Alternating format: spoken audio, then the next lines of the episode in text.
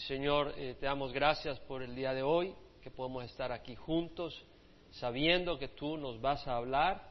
Yo te ruego, Señor, que nos des oídos para oír, un corazón para recibir de ti, Señor. Señor, qué, qué maravilloso, Padre, que tú estás en medio de nosotros. Y si tenemos fe, vamos a escuchar tu voz. Porque sin fe es imposible agradar a Dios. Y es necesario que el que se acerca a Él crea que Él existe y que remunera a los que le buscan. Y Señor, tú eres el buen pastor y dice que tus ovejas escuchan tu voz. El pastor no se esconde de sus ovejas, les habla, les lleva a prados donde puedan ser alimentadas, les lleva a lugares de aguas frescas. Queremos ser fortalecidos, Señor, no por hombres, sino por ti, Señor. No con palabras de psicología, sino con palabras de vida eterna, no con medicina física, sino con tu presencia, Señor, para satisfacer corazones tristes. Bendice, Señor, este tiempo y que tú seas honrado con la actitud de nuestro corazón, Padre, en nombre de Cristo Jesús. Amén. Se puede sentar. Estamos en el Evangelio de San Mateo. Vamos a continuar ahora en el capítulo 27, versículo 32. Y estamos estudiando los últimos minutos, las últimas horas que pasó nuestro Señor Jesucristo antes de morir, dando su vida en la cruz.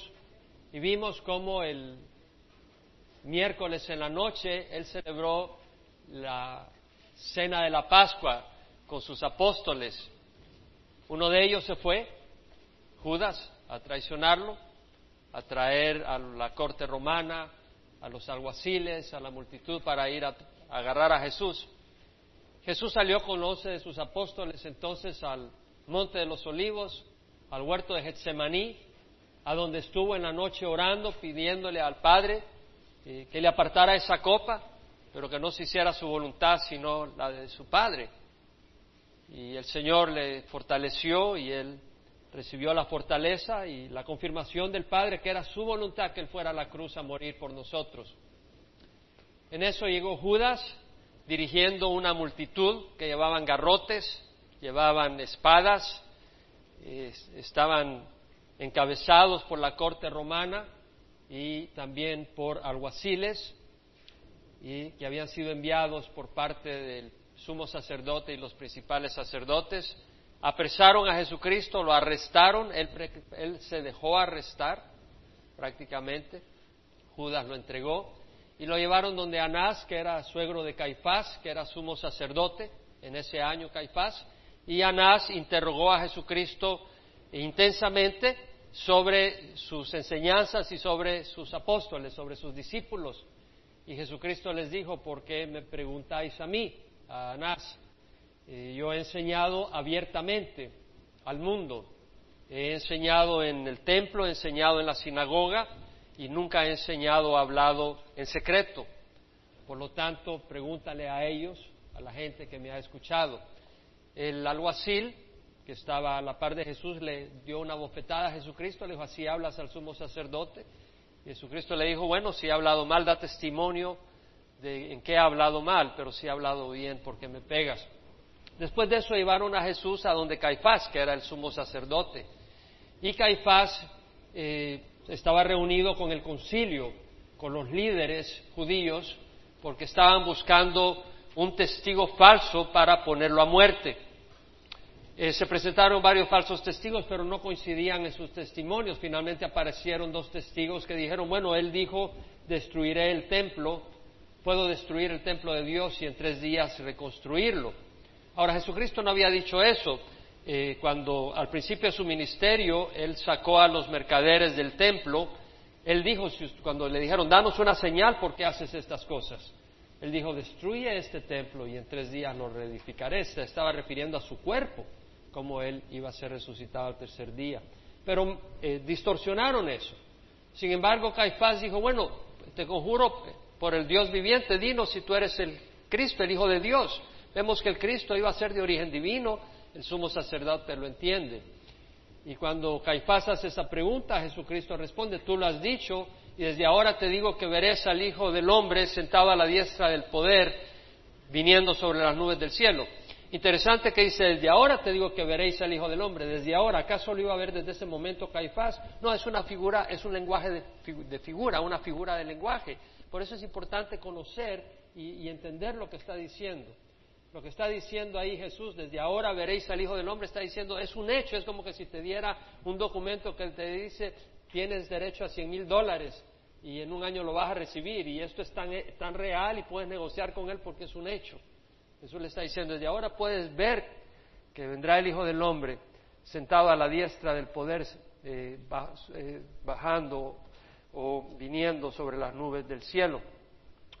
En eso se rasgó las vestiduras el sumo sacerdote y dijo, eh, ¿qué más testigos necesitamos? Ha blasfemado. Y la gente dijeron, es digno, es reo de muerte. Así que, como era de noche, llevaban antorchas y linternas, no podía ser válido esa condenación. Entonces volvieron en la madrugada, cuando empezó a salir el sol, a hacer otro juicio, donde formalmente condenaron a Jesucristo y lo llevaron a donde Pilato. Al llevarlo a donde Pilato, Pilato dijo, ¿por qué me traen a este hombre? Le dijeron, bueno, si no fuera culpable no te lo hubiéramos traído. Dijo, júzguenlos ustedes, porque Pilato se dio cuenta que lo habían estado trayendo por razones religiosas y de celos entre ellos, cosa de los judíos, no quería meterse en eso. Júzguenlos ustedes, dijeron, nosotros no tenemos permiso para darle muerte a nadie, dando a entender el tipo de muerte que querían darle a Jesucristo, crucifixión, que era necesario para cumplir las profecías. Entonces vemos de que Pilato dice, bueno, pero ¿cuáles son las acusaciones? Y los judíos dijeron, bueno, él prohíbe que se pague impuesto al César y se dice ser el Cristo, lo cual es un rey. En otras palabras, estaban diciendo que Jesucristo estaba revelándose. Ahora, Jesucristo nunca dijo que no se pagara impuesto al César, pero lo estaban distorsionando porque querían realmente eh, presentar argumentos para que Roma lo crucificara. Entonces eh, Pilato entró en conversación con Jesús, porque cuando llegaron los judíos lo llevaron al, pretorio, que era la casa del gobernador eh, romano, Pilato. Entonces vemos que Pilato le pregunta a Jesucristo, bueno, ¿eres acaso tu rey de los judíos? Y Pilato, eh, Pilato le pregunta a Jesucristo, ¿eres tú acaso rey de los judíos? Y Jesús le dice, ¿eso lo dices por tu cuenta o porque te lo han dicho? Y es muy interesante cuando analiza la escritura. A mí me encanta analizar la palabra del Señor y estudiarla y escarbar lo que quiere decir. El Señor no, desperdicia palabras. Y cuando le dice a Pilato, eso lo dices tú por tu cuenta porque te lo han dicho los judíos, lo está poniendo en jaque, como decimos cuando juegas ajedrez lo estaba obligando a Pilato a que él tome decisión por sí mismo, no por lo que dice la gente. Algunas personas dicen, bueno, yo soy cristiano, Jesús es el Hijo de Dios, Jesús es el Salvador. ¿Eso lo dices por tu cuenta o porque te lo dicen tus padres? ¿Eso lo dices por tu cuenta o porque te lo dice un hermano que tú respetas? ¿Qué dices tú de tu corazón sobre Jesucristo? ¿Es tu fe una fe real o es simplemente un consenso popular en donde tú estás creciendo? Entonces vemos que acá Jesucristo obliga a Pilato a que se defina, le dice, eso lo dices por tu cuenta o porque te lo han dicho. Y Pilato le responde, yo no soy judío, ¿acaso soy yo judío? A ti te entregó tu nación, los líderes, el sumo sacerdote, la gente que dirige tu pueblo te ha entregado a mí.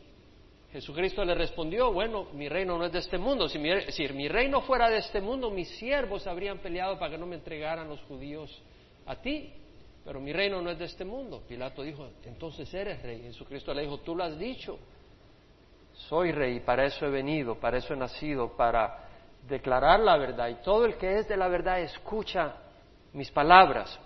Algo muy importante. Todo el que es de la verdad va a escuchar a Jesucristo. La gente podrá ir a religiones de todo tipo, pero el que está buscando la verdad va a escuchar la palabra del Señor. Y si tú estás buscando la verdad, tú vas a escuchar la palabra del Señor y vas a discernir, porque el Espíritu de Dios bendice a aquellos que están abiertos a la verdad. Pero el que no está interesado en la verdad no va a buscar a Jesucristo y va a tener otros dioses, va a tener otras religiones, va a tener otras cosas. Entonces Pilato se da cuenta que Jesucristo no es culpable, se da cuenta que Jesucristo es inocente y no lo quiere entregar a, a muerte. Dice, pero yo no veo nada, le dice a los judíos, yo no veo, yo no veo que este hombre sea culpable. Dios dice, no, no, no, este hombre es un revolotero, este hombre trae, hablando en lenguaje nuestro, este hombre es un perturbador. Eh, viene enseñando eh, por toda Judea, empezando por Galilea. Y cuando se da cuenta de que él venía de Galilea, dice, de aquí me salvo yo, porque Pilato no quería condenar a Jesucristo. Dice, ¿acaso este hombre es de Galilea? Sí, es de Galilea. Entonces lo manda a Herodes, porque Herodes estaba ahí por la fiesta de la Pascua para que Herodes lo juzgue. Ahora, Herodes, este es Herodes Antipa, eh, que estuvo gobernando sobre Galilea y sobre Perea del año 4 antes de Cristo al año 39, era el hijo de Herodes el Grande. Este Herodes Antipa es el que había matado a Juan, a Juan Bautista. Y este Herodes quería ver señas, señas milagrosas. Y cuando llega Jesucristo, él quiere ver señas milagrosas y empieza a interrogar a Jesucristo. Y Jesucristo no le, no le responde ni una sola palabra. Y no le responde ninguna sola palabra porque este hombre se le había cerrado su corazón, Dios se lo había endurecido por su rebeldía a la verdad. Había rehusado aceptar arrepentimiento. Entonces vemos acá de que Herodes lo que hace es burlarse de él. Los soldados de Herodes se burlan de él y le ponen un manto púrpura, burlándose de Jesucristo y lo mandan de regreso a Pilato. Pilato cuando recibe a Jesucristo va hacia la multitud y le dice, Herodes no lo encuentra culpable y yo no lo encuentro culpable. Es la costumbre soltar a uno de los reos. Voy a soltar a Jesucristo. Ellos dicen, no, no lo sueltes. Entonces dice, bueno, ¿a quién voy a soltar? ¿A Jesucristo o a Barrabás? Ellos dicen, a Barrabás. Y dice, ¿qué haré con Jesucristo? Y dice, crucifícalo. Y Herodes dice, pero qué mal ha hecho, crucifícalo, dice. Entonces viene Herodes y viene eh, Pilato y dice, lo voy a mandar a azotar.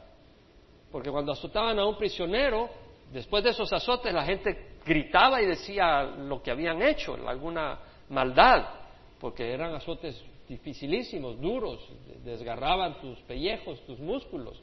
Y vemos de que azotan a Jesucristo y, lo y después de azotarle le ponen una corona de espina, lo golpean con una vara en la cabeza, le escupen en la cara, se burlan de nuestro Señor Jesucristo los soldados bajo la dirección de Pilato y se lo traen de regreso a, a, Pilato. Le ponen el manto púrpura y, Jesucristo es presentado por Pilato de nuevo a la multitud y dice, aquí el hombre. Y la multitud dice, crucifícalo. Dice, pero qué mal ha hecho. Entonces ellos le dijeron, este se ha hecho hijo de Dios. Él pretende ser hijo de Dios y según nuestra ley, él debe de morir porque se ha hecho hijo de Dios. Entonces Pilato se asustó, dijo, este es hijo de los dioses. Y vuelve a preguntarle a Jesucristo, dime, ¿de dónde eres tú? Y Jesucristo no le contesta porque él ya le había dicho, crucifíquenlos ustedes. Fue lo que le dijo Pilato cuando le dijo, este se hace hijo de los dioses, este, este se ha hecho hijo de Dios. Y le dijo, crucifíquenlos ustedes. Pero ellos querían que Pilato los crucificara, lo mandara a crucificar. Entonces vemos de que en esta interacción entre Jesús y Pilato, eh, él ve que no, no avanza y finalmente eh, los judíos presionan a Pilato diciendo, este se hizo rey y todo el que se hace rey es enemigo del César y si tú lo sueltas, tú no eres amigo del César. Y ahí se asustó Pilato. Entonces vino, mandó a traer agua, se lavó las manos y lo entregó para ser crucificado. Esto es lo que hemos cubierto en los últimos dos domingos. Y es un resumen, pero es muy importante, porque ahora vamos a la cruz. Esto es lo que sufrió nuestro Señor Jesucristo. Pilato, cuando Jesucristo, cuando le preguntó a Jesucristo, ¿de dónde eres? Y Jesucristo no le contestó, Pilato se enojó. Le dijo, ¿no te das cuenta que yo tengo autoridad para crucificarte y autoridad para salvarte? Y ahí sí le contestó, le dijo, no tendrías autoridad si no te hubieras, hubiera sido dado de arriba. Dios está en total control. Dios estaba en control aún del juicio de Jesucristo. Eso no exoneró a Pilato. Él se lavó las manos, pero eso no exoneró a Pilato. Y hablábamos el domingo pasado, la necesidad de no lavarnos nuestras manos, sino lavar nuestro corazón. Y para eso vino Jesucristo. A mí me llama la atención, vamos a ver en algún momento, cómo Jesucristo Luego derrama su Espíritu Santo en Pentecostés. ¿Sabe sobre quiénes? Sobre la multitud que lo condenó cuando se arrepintió. Es algo increíble. Fue a la multitud, en Pentecostés fue a la multitud que había acusado a Jesucristo y que lo había mandado a la cruz, que Pedro le predicó y ellos se compugieron de corazón. Dijeron, ¿qué haremos? Y Pedro les dijo, arrepentíos creed en el Señor Jesús bautizándoos para lavar vuestros pecados y recibir el don del Espíritu Santo. Fue a ellos. No nos da una gran esperanza. Jesucristo derramó su espíritu. Tal vez hay algunos de ustedes acá que viven una vida espiritual muy, muy, muy vacía. Y tal vez recibiste a Cristo, pero no tienes el Espíritu Santo. ¿Sabes qué? Jesús derramó el Espíritu Santo sobre aquellos que lo habían condenado. Tiene esperanza tu vida.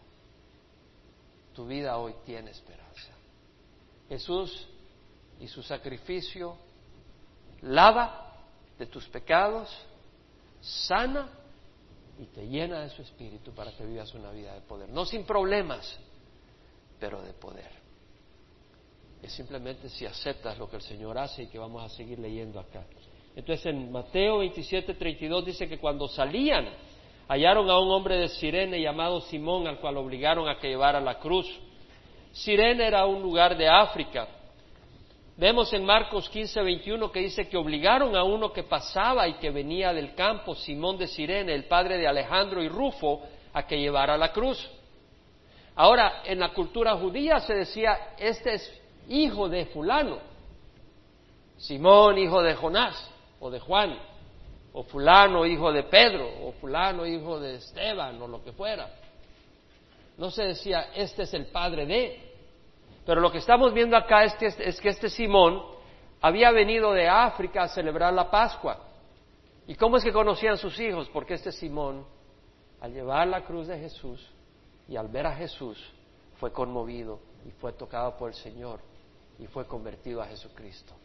Y luego él se quedó en Jerusalén y sus hijos crecieron ahí con la iglesia y fueron miembros conocidos de la iglesia cuando Marcos escribió este Evangelio decían, Simón es el padre de Alejandro y Rufo. Ya sabían quiénes eran, porque ellos habían venido. ¿Cuándo se convirtieron? Cuando vieron lo que Jesús estaba haciendo. Mateo 27, 33 dice que cuando llegaron a un lugar llamado Gólgota, Gólgota quiere decir cráneo en hebreo, que significa lugar de la calavera, en el, latín es calvario. Le dieron a beber vino mezclado con hiel, pero después de probarlo no lo quiso beber. ¿Por qué no lo quiso beber? Porque el vino mezclado con hiel era un anestético y él no quería perder sus habilidades para poder ser un instrumento del Señor. Por eso yo no tomo licor. No quiero perder mis habilidades para servir al Señor y que estar fresco en todo momento. Y habiéndole crucificado, se repartieron sus vestidos echando suertes. Es interesante de que si leemos en Juan, habla, podemos ir a Juan 19, versículo 24, capítulo 19, dice, no, no la rompamos hablando de la túnica. Bueno, vamos a leer capítulo 19, 23. Los soldados cuando crucificaron a Jesús tomaron sus vestidos e hicieron cuatro partes, una parte para cada soldado. Y tomaron también la túnica, y la túnica era sin costura, tejida en una sola pieza. Por lo tanto se dijeron unos a otros, no la rompamos y no echemos suerte sobre ella, para ver de quién será, para que se cumpliera la escritura. Si tú lees el Salmo 22, es una descripción literal de lo que ocurre en la crucifixión. Hoy por razones de tiempo, porque si no nos tiramos mucho más tiempo en esto, pero por razones de tiempo, después tú buscas el Salmo 22 y vas a ver la correlación exacta de lo que profetizó David, cómo moriría Jesucristo, cómo se burlarían de él, cómo repartirían sus ropas y cómo efectivamente ocurre.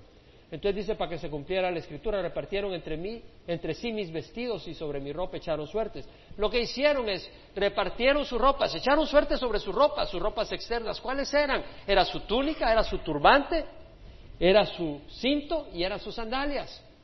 Entonces, hicieron cuatro grupos, su ropa externa, su turbante, su cinto y sus sandalias y se las rifaron a ver a quién le tocaba cada uno. Y cuando llegaron a la túnica interna, que no tenía ninguna eh, era una sola pieza, como correspondía al sumo sacerdote. El sumo sacerdote tenía una túnica de una sola pieza. Dijeron, no la rompamos, vamos a destruirla. Echemos suerte sobre ella. Se cumplió exactamente lo que profetizó David en el Salmo 22. Ahora, volviendo a Mateo 27, vemos entonces que repartieron sus vestidos echando suertes. Efectivamente, repartieron sus vestidos y echaron suertes. Y sentados le custodiaban ahí Ahora, Marco nos dice que esto fue a las nueve de la mañana. En la hora tercera, cuando lo crucificaron, dice Marcos 15, 25. O sea, a las seis de la mañana, al salir el sol, eh, eh, lo llevaron a donde Pilato y empezó toda esa, el flagelo y, lo llevaron donde Herodes, que estaba ahí nomás, y todas esas cosas ocurrieron en esas tres horas. Fueron unas tres horas intensas. Jesucristo no había dormido en la noche, había estado en vela, agonizando emocionalmente. Y ahora vemos que a las nueve de la mañana lo crucifican. Y sentados le custodiaban ahí los cuatro soldados que estaban bajo la dirección del centurión y pusieron sobre su cabeza la acusación contra él que decía, este es Jesús, el rey de los judíos.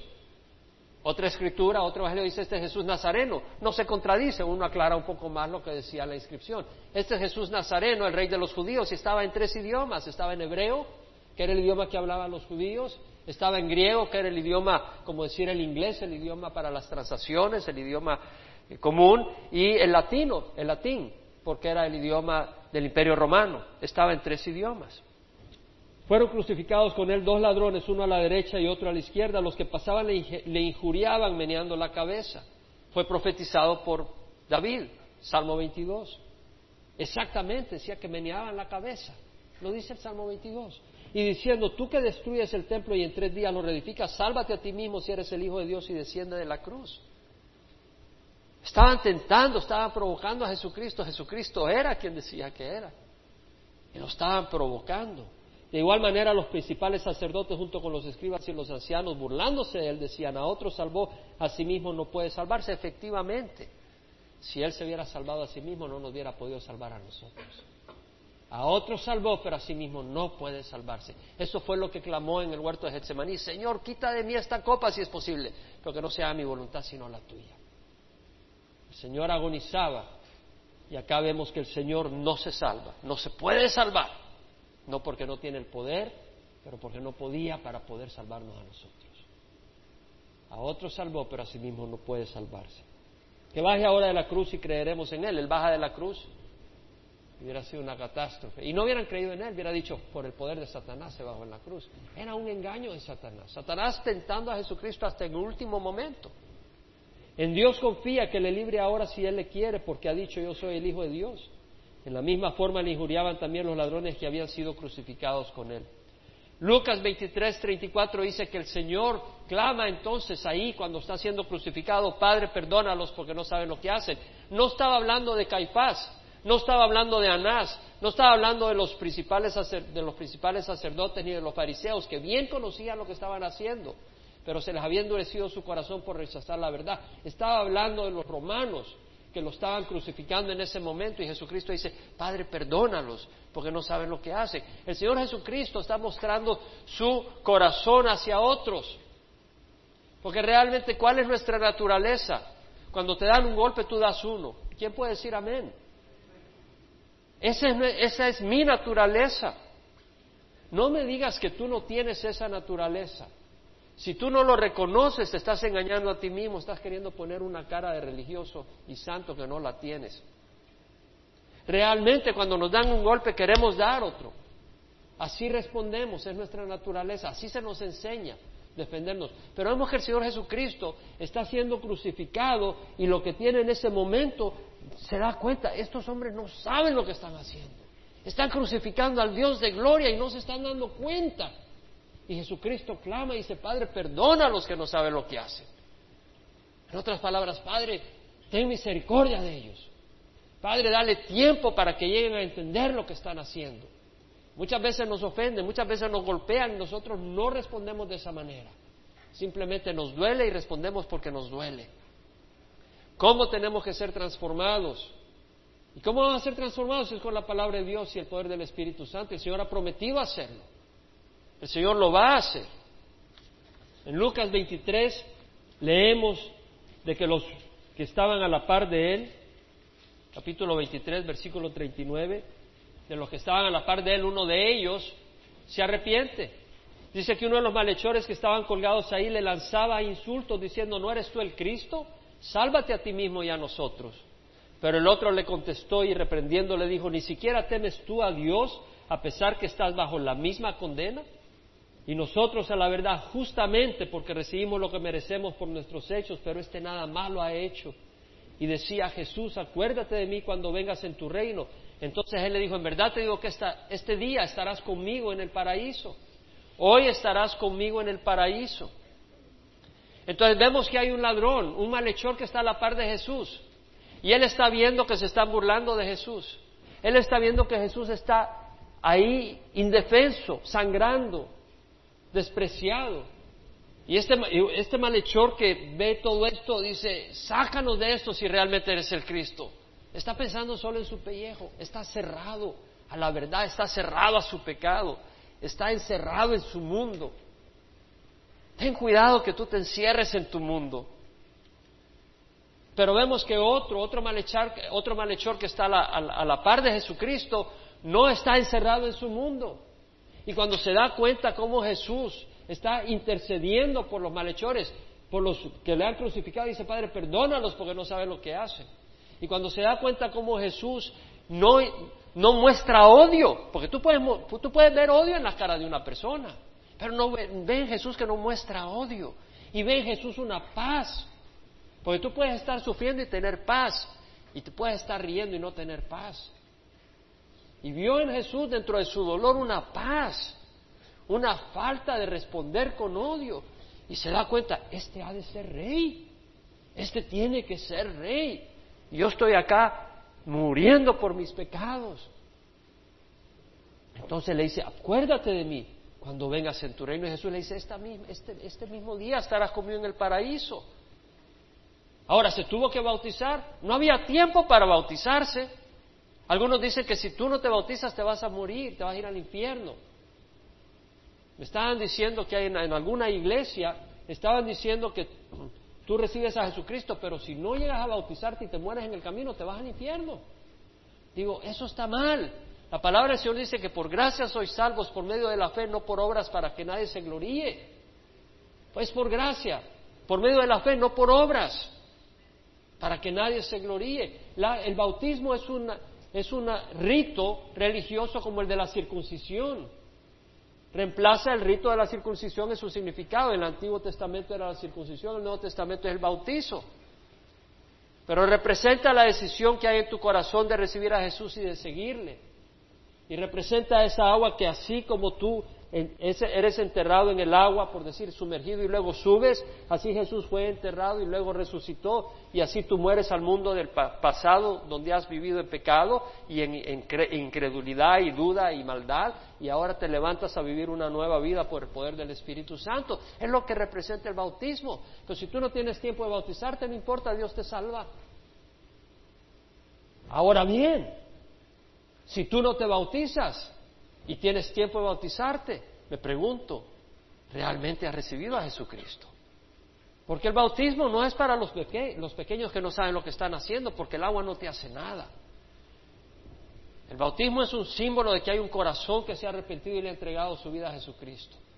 Y por eso Pedro les dijo, arrepentíos de vuestros pecados y sed bautizados para que vuestros pecados sean lavados y recibas el don del Espíritu Santo. Pablo dijo, no me avergüenzo del Evangelio. Hay algunos que se avergüenzan de irse a las aguas del bautismo. Me van a combinar, me van a considerar como los evangélicos, los aleluyas. Yo no me voy a bautizar. Yo no soy así. Pablo dijo, no me avergüenzo del Evangelio, porque en el bautismo no te identificas con los evangélicos, te identificas con Jesucristo. No me avergüenzo del Evangelio porque es el poder de Dios para salvación de todo el que cree. Recuerdo estar dando mi testimonio en El Salvador hace muchos años y, mencioné esa cita. Y al final se me acercó un varón que estaba, tenía una posición de servicio en la iglesia. Me dice, ¿sabes qué? Gracias por mencionar ese versículo. Ahora me doy cuenta que yo me avergonzaba de Jesucristo. Me dijo. Le dije, yo vengo de una familia prominente en El Salvador, pero ¿sabes qué? Yo no me avergüenzo del Evangelio, le dije. Me estaba dando mi testimonio. No me avergüenzo del Evangelio porque es el poder de Dios para salvación de todo el que cree. Del judío primeramente y luego del griego, porque en el Evangelio la justicia de Dios se revela por fe y para fe, porque el justo por fe vivirá. Entonces yo no me avergüenzo del Evangelio. ¿Te vas a avergonzar tú de ir a las aguas del bautismo? No nos avergoncemos del Señor. Ahora, vemos que acá dice, en verdad te digo, hoy estarás conmigo en el paraíso. ¿Qué es el paraíso? ¿Qué es el paraíso? La palabra en el griego es paraiso perdón, parade, paradeidos, paradeidos, paradeidos. es usada tres veces en el Nuevo Testamento. La primera es acá, cuando Jesús dice, este mismo día estarás conmigo en el paraíso. La segunda es que cuando Pablo habla de su experiencia, donde dice, fue arrebatado hasta el tercer cielo, fue arrebatado al paraíso, hablando de él, pero en tercera persona. Arrebatado al tercer cielo. El primer cielo es la atmósfera donde están los aves, los pájaros. El segundo cielo es el cosmos donde están las estrellas. El tercer cielo es donde habita Dios. Dice, fue arrebatado al paraíso, el tercer cielo, a donde habita Dios, pero no solo habita Dios ahí. Todos los creyentes, después de que, después de que Jesucristo resucitó, ¿a dónde van? Van directamente a la presencia de Dios. Para mí vivir es Cristo, dijo Pablo, y morir es ganancia, porque tengo deseo de estar con Cristo, que es mucho mejor. Ausente del cuerpo es presente con Dios, dijo Pablo. Presente acá estamos ausentes. Pero si estamos ausentes del cuerpo es porque estamos presentes con Dios.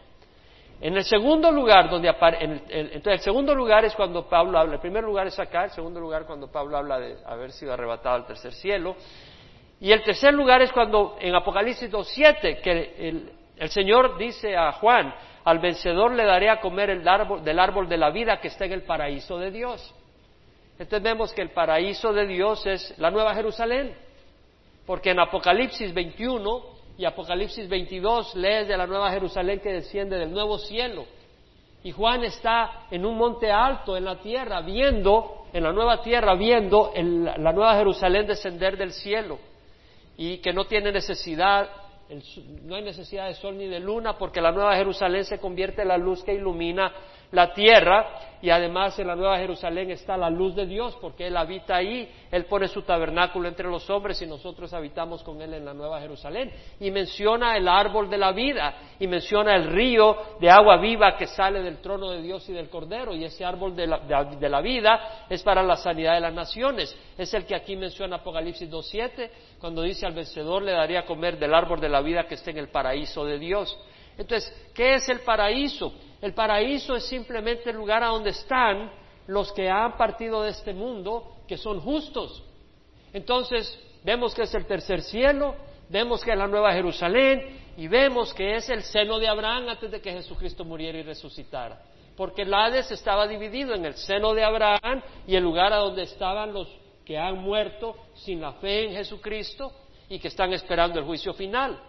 Entonces por eso Jesús dijo, hoy estarás conmigo en el paraíso, no iba a ir al cielo, al trono de Dios, Jesucristo todavía no iba a ascender al cielo, pero iba a ir al lugar a donde estaban todos los creyentes que habían muerto con la fe en Dios, esperando el sacrificio de Jesucristo en la cruz para entonces poder ser llevados a la presencia de Dios. Entonces fue ahí donde Jesús fue y ahí fue también este hombre, al seno de Abraham. En Juan 19, 25 al 27 leemos, el corazón de Jesús, cómo se preocupa por los demás, que empezamos a ver aquí una conversación que tiene con María y con Juan. Junto a la cruz de Jesús estaba su madre. ¿Cómo se llamaba su madre?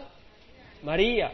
María, y además estaba la hermana de su madre, y María, la mujer de Cleofas, y María Magdalena. Entonces estaba María, que era la madre de Jesús, estaba María Magdalena, María la de Cleofas, ¿sí? ¿Y quién más estaba? Salomé. Salomé estaba ahí. Eso lo vemos en Mateo y en Marcos. Vemos ahí dos Marías. María Magdalena y María la de Cleofas, además de María la madre de Jesús. María Magdalena y María la de Cleofas. Ellas aparecen en Mateo y en Marcos. En Mateo dice que estaba María Magdalena y María la madre de Jacobo y Juan, y José, perdón, María la madre de Jacobo y José. Las dos Marías, además de María, la madre de Jesús. Y Marcos también lo menciona, que estaba María Magdalena y María, la madre de Jacobo el menor y de José. Mencionan, entonces van mencionando las mismas personas. Pero luego Mateo menciona que además estaba la madre de los hijos del Zebedeo. Marcos la menciona como Salomé. Y Juan la menciona como la hermana de María. Lo que implica que Juan era primo de Jesús. Era primo hermano. increíble. Interesante. Cuando vio Jesús a su madre y al discípulo a quien él amaba, Juan siempre se decía, yo soy el discípulo que Jesús ama. Los demás se ponían ahí todos celosos. Qué bonito saber que nosotros somos los que Jesús ama. ¿Lo puedes entender en tu corazón? Poder decir, yo soy el discípulo que Jesús ama. Si entendiéramos eso. ¿Sabes qué se necesita? Fe. Fe que Jesús es capaz de amarte. Porque dice, ¿quién me va a amar a mí? Tienes razón, ¿quién? Solo Jesús.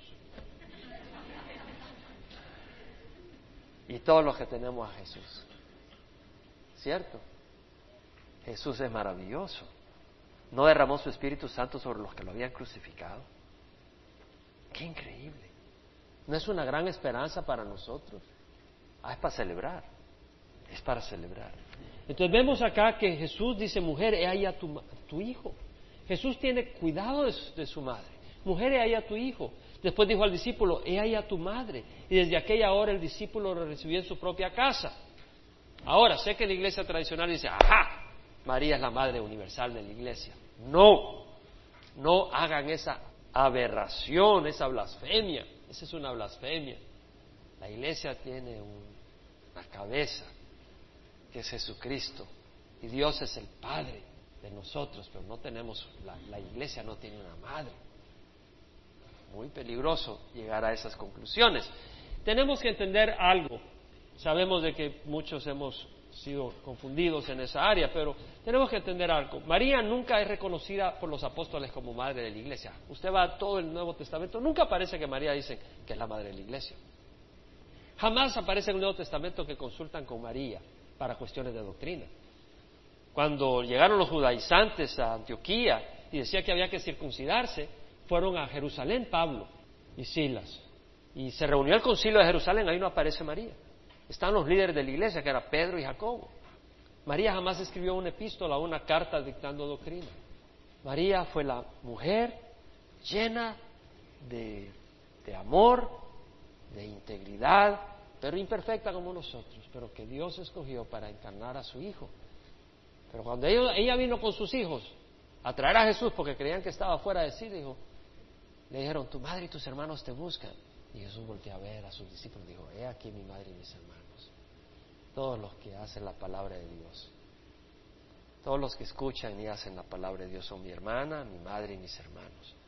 El Señor estaba hablando de que nuestra relación con Él no es con lazos carnales, pero es en base a que le aceptemos y, hagamos y recibamos el testimonio de Dios. Ahora, vemos acá la preocupación de Jesús me pregunto por qué encargó Jesús a que María fuera al hogar de Juan, si Jesús tenía otros hermanos. Lo leemos en Mateo 1, en Mateo 1, tranquilo, en cualquier Biblia, dice que, versículo 25, que José conservó virgen a María hasta que dio a luz un hijo y le puso por nombre Jesús. ¿Quiere decir de que María fue virgen hasta que tuvo un hijo? y le puso por nombre Jesús. Ya después no siguió siendo virgen. Hermanos, el sexo dentro de la relación matrimonial es un regalo de Dios, es una bendición de Dios. ¿Por qué vas a declarar eso pecado? No es impuro. Fuera del matrimonio sí. Pero dentro del matrimonio es algo hermoso que Dios creó para formar la unidad entre un hombre y una mujer, algo precioso. Entonces vemos, y luego en Mateo 13, 50 y pico, cuando llega a, la sinagoga en, Nazaret, versículo 55, dijeron, ¿no este es el hijo del carpintero? ¿No se llama su madre María y sus hermanos Jacobo, José, Simón y Judas? ¿No están todas sus hermanas con nosotros? ¿Dónde pues obtuvo todas estas cosas? Entonces vemos de que tenía hermanos. Entonces, ¿por qué no le encargó Jesús a sus hermanos María? Bueno, sus hermanos no creían en Jesús. Fue hasta después de la resurrección que creyeron en Jesús. Pienso yo Además, sus hermanos vivían en Galilea. María vivía en Galilea. Entonces pienso yo que como la iglesia nacía en Jerusalén, Jesús está diciendo prácticamente a María, sígueme, sé parte de mi rebaño, entra al grupo de mis discípulos y que la iglesia, Juan y el resto de la congregación que se había formado es parte Sabemos que María siguió ese paso y después los hermanos creyeron en Jesús. Jesús se, Jesús se le apareció a, Santiago, su medio hermano. En, versículo, en Mateo 27, después de esta interacción, vemos los dichos de nuestro Señor Jesucristo. Primero, Padre, perdónalos porque no saben lo que hacen. Segundo, este mismo día estarás conmigo en el paraíso. Y luego, mujeres, ahí a tu hijo. Y luego a Juan, he ahí a tu madre. La tercera. Ahora, el versículo 45 de Mateo 27 dice que desde la hora sexta, es decir, al mediodía, hubo oscuridad sobre toda la tierra hasta la hora novena, hasta las tres de la tarde. Interesante. Amós, capítulo 8, versículo 7 al 10, profetiza exactamente eso, como por un hijo único iba a oscurecerse la tierra y iba a haber eclipse. Ahora, este eclipse es sobrenatural, no es un eclipse natural. Un eclipse natural es cuando está aquí la tierra, aquí está el sol, y la luna está girando alrededor de la tierra y se interpone entre el sol y la tierra. Eso forma un eclipse total durante el día. Pero cuando hay luna llena, la luna nunca está del lado que está entre el sol y la tierra, está del lado opuesto. Entonces no puede haber un eclipse total en mediodía cuando hay luna llena. Y sabemos que la Pascua ocurre durante luna llena. ¿Por qué? Porque ocurre en el quinceavo día, el catorceavo día. Entonces, el mes empieza con la luna nueva. Entonces, a los catorce días tenemos luna llena. Entonces hay luna llena, no es posible que haya un eclipse total. Milagrosamente el Señor trae oscuridad sobre la tierra, como dando a entender que era un tiempo de oscuridad tremenda, porque todos los pecados del mundo estaban siendo puestos sobre Jesucristo quien estaba cargando con todo el pecado y toda la maldad, la inmoralidad, la perversión de la humanidad. Alrededor de la hora novena Jesús exclamó a gran voz diciendo, Eli, Eli, lema sabactani, esto es decir, Dios mío, Dios mío, ¿por qué me has abandonado? Jesús estaba siendo abandonado. Él sintió en su corazón esa separación con el Padre y estaba desbastado. Después de tres horas, después de tres horas de estar ahí guindado en la oscuridad, lo habían crucificado a las nueve. Pero después de tres horas de estar en oscuridad ahí, el Señor llevando las cargas del pecado del mundo, dice, Dios mío, Dios mío, ¿por qué me has abandonado? ¿Qué obediencia la de Jesús? Si tú te crees algo, ven a la cruz y te vas a dar cuenta que no somos nada. ¿Qué obediencia la de Jesús? ¿Qué humildad la de Jesús? ¿Qué amor el de Jesucristo? ¿Quieres pasar la eternidad sin Él? No, güey, José. Qué tremendo Dios. Algunos de los que estaban ahí al oírlo decirle, este llama a Elías. Y dice Juan que Jesús entonces dijo, tengo sed. Jesucristo sintió sed. Pero estamos hablando aquí de una sed tremenda. La crucifixión es terrible. En los años 1960 hallaron el cadáver de una persona que había sido crucificada en los tiempos de Jesucristo. Le habían perforado eh, el pie, le habían perforado las manos, de este lado, cerca de la mano, le habían perforado. Era una muerte cruenta, terrible, destinada a la gente peor de lo peor, a los criminales de lo peores. Era algo degradante. Y Jesús ahí siente sed en el calor del día. Dios mío, Dios mío, ¿por qué me has abandonado? Tengo sed, dice. Aquel que dijo, si alguno tiene sed, que venga a mí y beba. Todo el que cree en mí, como dice la Escritura, lo más profundo de su ser brotarán ríos de agua viva. Jesús dijo, tengo sed. Para que tú y yo no tuviéramos sed. Al instante uno de ellos corrió versículo 48, y tomando una esponja le empapó en vinagre y poniéndola en la caña le dio a beber. Y él tomó esta vez, porque quería tener todavía fuerzas para decir las últimas palabras que tenía que decir. Los otros dijeron, dejamos, déjalo, veamos si Elías viene a salvarle. Con un corazón duro, Jesús clamando otra vez a gran voz, exhaló el Espíritu. Juan nos habla de las palabras últimas que dijo inmediatamente antes de exhalar. La penúltima frase fue tetelestai, que quiere decir consumado es. Inclinando la cabeza entregó el espíritu, pero al entregar el espíritu dijo, Padre, en tus manos encomiendo mi espíritu. Ahora, cuando dijo tetelestai, la palabra tetelestai o consumado es, como aparece en Juan 19:30, es una palabra que quiere decir la obra ha sido completa, el precio ha sido pagado. La palabra tetelestai se usaba por lo menos en tres formas distintas en el tiempo de Jesucristo. Una, cuando un sacerdote examinaba un cordero que iba a ser presentado para sacrificio, lo examinaba a ver si había algo incompleto, a ver si le faltaba algo, a ver si le faltaba un pie, a ver si le faltaba, si, si estaba completo, sin mancha. Y cuando estaba completo dice, está completo, está íntegro, tetelestai. Jesucristo fue el Cordero sin mancha completo, el único que podía presentarse ante Dios por pago de nuestros pecados. Cuando el hombre decidió desobedecer a Dios, estaba ofendiendo a un Dios perfecto. Y dependiendo del tamaño de la obra de arte, así es el precio y el costo del daño que tú haces. Y cuando tú levantas la mano de rebeldía contra Dios, el costo es infinito. Es el costo es infinito. Pagar eternamente esa rebeldía. Y el único que podía dar un precio infinito, porque nuestras vidas perversas de pecado y maldad no tienen un precio infinito. El único que podía dar un precio infinito era Jesucristo, de valor infinito, entregando su vida en la cruz por nosotros. De Telestai, él era el cordero completo. Cuando un siervo regresaba a su amo, le decía, he terminado la obra. Decía, Tetelestai he completado lo que me diste hacer. ¿Cómo somos de incompletos en lo que hacemos?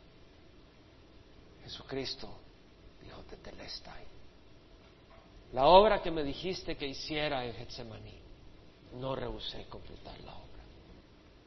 Cuando se pagaba una cuenta, los romanos daban el sello de cancelado.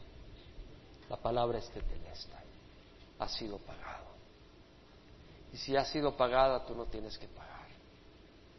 No necesitas ofrecer otro sacrificio. La cuenta ha sido pagada. Jesucristo dijo, Tetelesta. Y Lucas dice que al final dijo, Padre, en tus manos encomiendo mi espíritu. Y exhaló. No fue que el espíritu partió de él.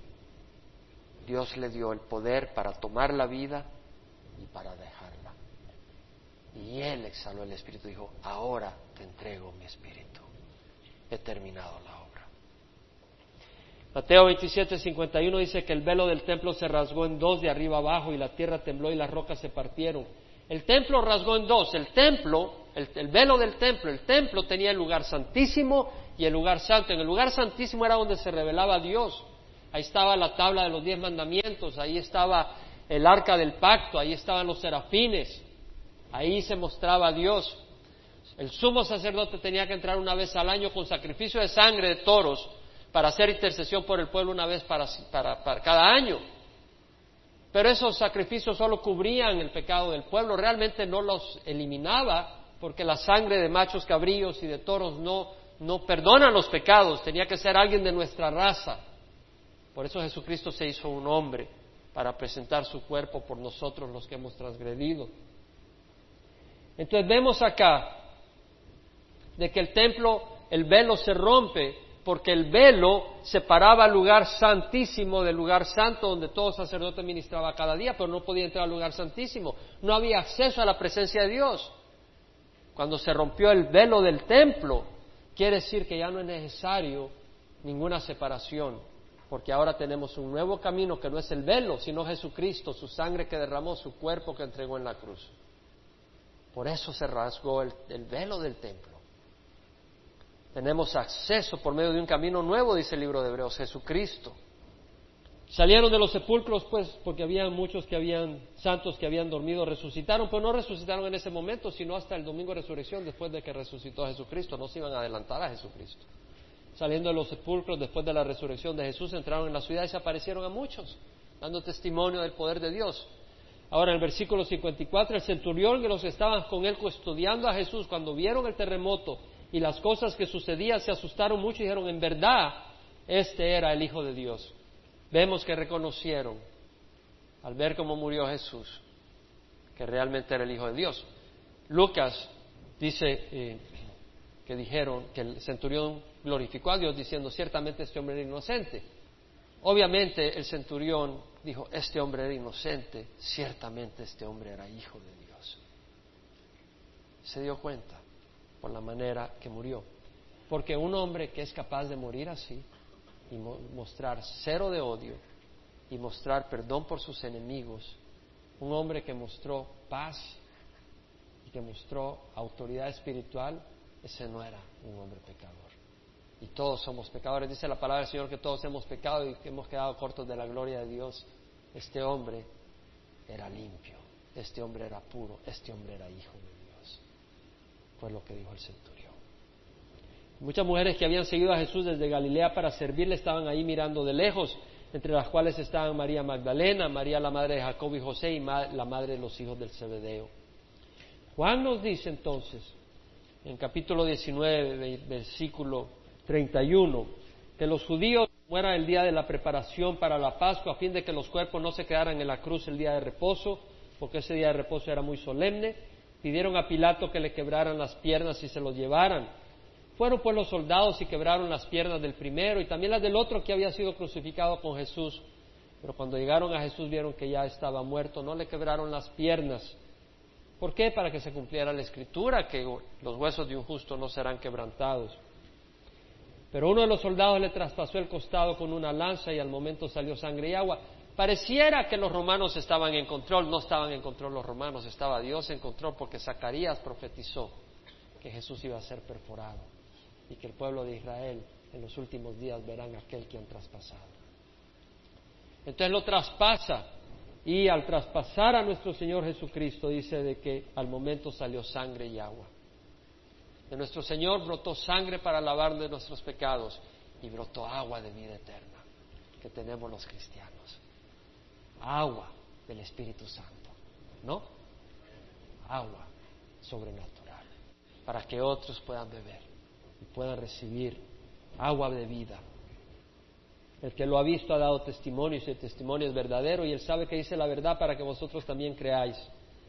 Porque esto sucedió para que se cumpliera la escritura, no será quebrado hueso suyo. Y también otra escritura dice, mirarán al que traspasaron. En Mateo 27 leemos entonces de que sepultan a Jesucristo. Vemos acá la transacción o el esfuerzo que emprende José de Arimatea, capítulo 27 de Mateo, versículo 57, al atardecer, viendo un hombre rico, vino un hombre rico de Arimatea. Vemos que José de Arimatea era un hombre rico. Jesús no hace acepción de personas, si bien las riquezas son una trampa para mucha gente, pero no es para todos si hay excepciones. Vino un hombre rico que era más rico no por lo que tenía, sino porque había puesto su fe en Jesucristo. Vino un hombre rico de Arimatea llamado José que también se había convertido en discípulo de Jesús. Otra escritura, Marcos 15, 43, 45, nos dice que era miembro del Sanedrín. Juan 19, 38 dice que era un discípulo en secreto. José de Arimatea seguía a Jesús en secreto porque era miembro del concilio, no quería que lo expulsaran. Se había mantenido en secreto. Pero cuando Jesús dio su vida por él, él dijo, si él hizo esto por mí, yo no me voy a avergonzar de él. Y el que realmente entiende lo que Jesús ha hecho por uno, no se avergüenza de que le digan aleluya, que le digan evangélico, no se avergüenza de que salga de su casa con una Biblia en sus manos no se avergüenza de abrir la Biblia en un parque, no para hacer show, pero para meditar en la palabra de Dios. No se avergüenza de preguntar, oye, Cristo salvó mi vida, ¿quieres conocer a Jesús? No se avergüenza. Deja de ser un seguidor en secreto. Porque dijo Jesucristo que se avergüenza de mí mi palabra. El Hijo del Hombre se avergonzará de él cuando venga su gloria y la de su Padre y la de sus santos ángeles. Juan nos dice que también vino Nicodemo y que vino también trayendo una mezcla de mirra y aloe como de cien libras. Y pusieron a Jesús en un huerto, en un sepulcro nuevo. Ahora Mateo acá nos habla y nos enseña de que el sepulcro era de José, que lo había eh, cavado recientemente. Ahora uno se pregunta, ¿por qué un sepulcro en un lugar donde crucifican gente? Obviamente que José de Arimatea sabía que Jesús iba a morir, entendió, junto con Nicodemo, y José compró una tumba ahí mismo donde iban a crucificar a Jesús para poder eh, enterrarlo inmediatamente, porque el día de la preparación no, podían hacer nada. Bueno, es un pensamiento. De todas maneras, dice la palabra que al atardecer vino un hombre rico de Arimatea llamado José, que también se había convertido en discípulo de Jesús. Este se presentó a Pilato y le pidió el cuerpo de Jesús, entonces Pilato ordenó que se lo entregaran. Tomando José el cuerpo, lo envolvió en un lienzo limpio de lino. Me imagino siempre lo que sería poder ver al pasado y ir a ese momento donde José agarra una escalera y se sube a esa escalera para sacar los clavos que tenían prendido a Jesús en la cruz y dejar caer ese cuerpo sobre el suyo. Qué increíble haber sido eso. Qué privilegio. Bueno, y el Señor dice que lo que haces por uno de los más pequeños lo haces por mí. Y la palabra de Dios no puede ser quebrada. Y si tú haces algo por alguien, aún por el más mínimo, lo estás haciendo por el Señor. y lo puso en su sepulcro nuevo que él había excavado en la roca y después de rodar una piedra grande a la entrada del sepulcro se fue y María Magdalena estaba ahí, la otra María. ¿Cuál María? La madre de Jacobo, el menor, y de José. Las dos Marías, además de la madre de Jesús, que estaban ahí. Y luego estaba Salomé, o la madre de los hijos del Zebedeo. Al día siguiente, que es el día después de la preparación, se reunieron ante Pilato los principales sacerdotes y los fariseos y dijeron, Señor, nos acordamos que cuando aquel engañador aún vivía, dijo, después de tres días resucitaré. Por eso ordena que el sepulcro quede asegurado hasta el tercer día, no sea que vengan sus discípulos, se lo roben y digan al pueblo ha resucitado entre los muertos y el último engaño será peor que el primero. Pilato le dijo, sí, tienes un guarda, id asegurarla como vosotros sabéis. Van a cuidar un muerto, dijo Pilato. Y fueron y aseguraron el sepulcro y además de poner la guardia sellaron la piedra. Es decir, pusieron en la piedra el sello del gobernador, que implica que si tú tocabas esa piedra, te mataban, amigo. No podías romper el sello del gobernador. Y de esa manera los enemigos de Jesús estaban asegurando que nos iban a dar una prueba adicional de que Jesús resucitó de la muerte. Porque ¿dónde está el cuerpo? Y obviamente que no podían entrar ahí a quitarle esa piedra y a llevarse el cuerpo de Jesús sin permiso. Se habían puesto esa piedra y habían puesto los soldados. Y veremos la resurrección el próximo domingo.